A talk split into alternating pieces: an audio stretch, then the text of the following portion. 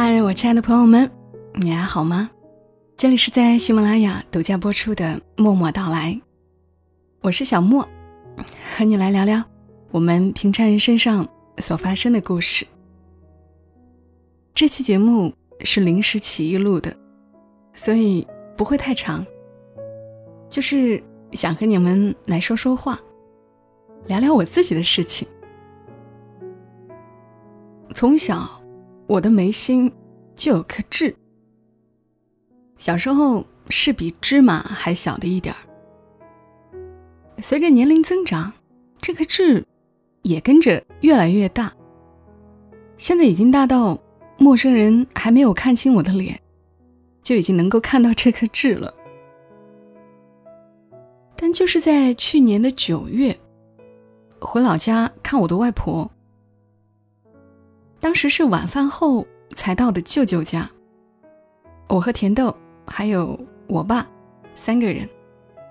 我迈进门就喊了一声“外婆”，但外婆的听力在退化，似乎没有听到，有些茫然的看了我一眼，又看向我爸。甜豆眼尖，一眼就看中了桌上的火龙果，想要吃。表弟妹招呼我们吃，我忙着喂甜豆，没有来得及和外婆说话。突然就听到坐在门口的外婆指着我问我爸：“这姑娘是谁呀？”我爸感觉不可思议，大声说：“这是你外孙女啊！”外婆的脸色困惑又落寞。低声说：“以前眉毛中间没这颗痣啊。”我赶紧凑近外婆说：“有啊，只是没现在这么大。”我心里猛地一阵难过。外婆已经不记得我的样子了吗？旋即又安慰自己：“一定是舅舅家客厅的光线太暗了。”外婆看不太清楚吧？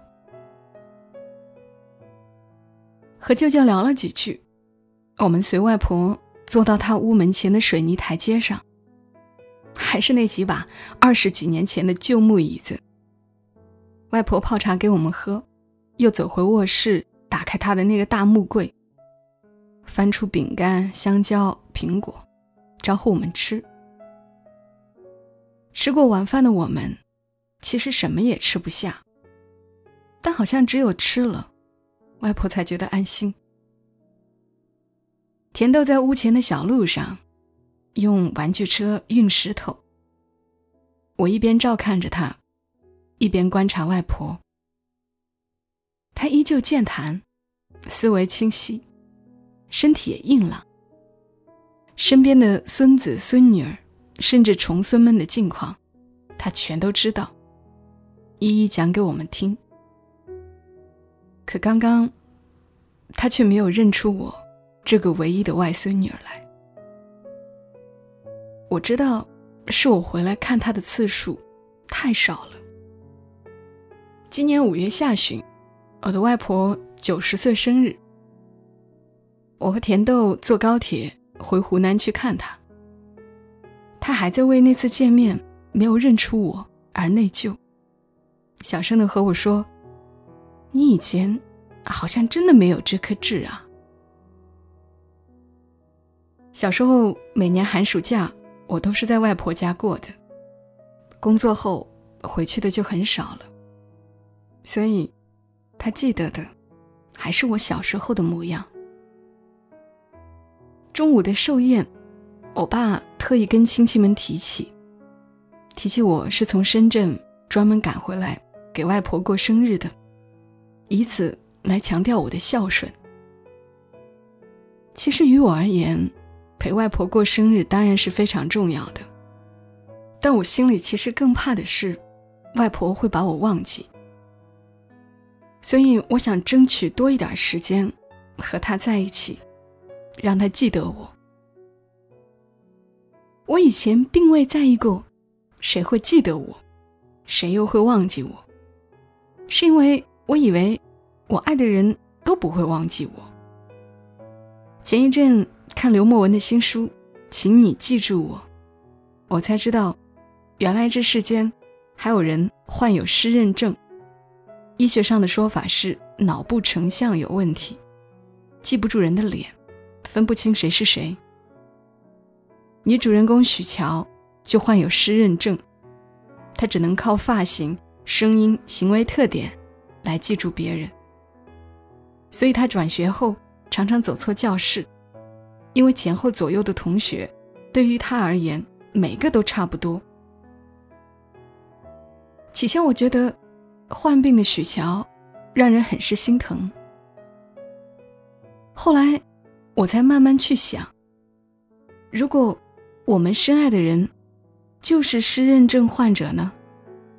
我们应该怎么让他或者他记住我们呢？如果命运把我们分开，我们又凭借什么找到彼此呢？想想就很悲伤，很艰难。还好，刘墨文在《请你记住我》这本书里，给了我一个不悲伤的答案。生活总会把我们变成另一个样子，但只要心里还有对方，无论怎么变，彼此在对方心里都是最初的模样。或许也如许乔所说的，我们想要一直认出对方，只有一个办法，就是一直生活在一起，无论怎么变化，都不会被另一个人所知晓。胖了，瘦了。老了还是什么，都会被时间和陪伴模糊掉，习以为常，不在意细节。直到有一天，恍然间发现，两个人一起走了很久，彼此都这么老了，老到早已改变了模样。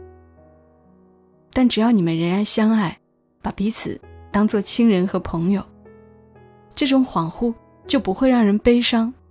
反而是突如其来的幸福，所以，愿相爱的人常常相伴，愿我们的人生总会有重逢、相聚、爱和陪伴。好了，今天和你们说这么多，祝你一夜好眠。小莫在深圳，和你说晚安。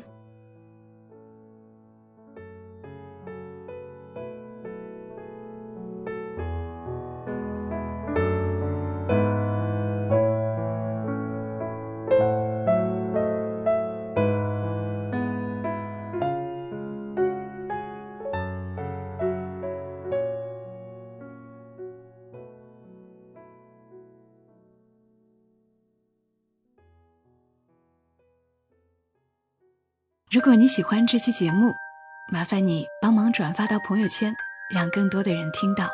小莫在这儿，谢谢你。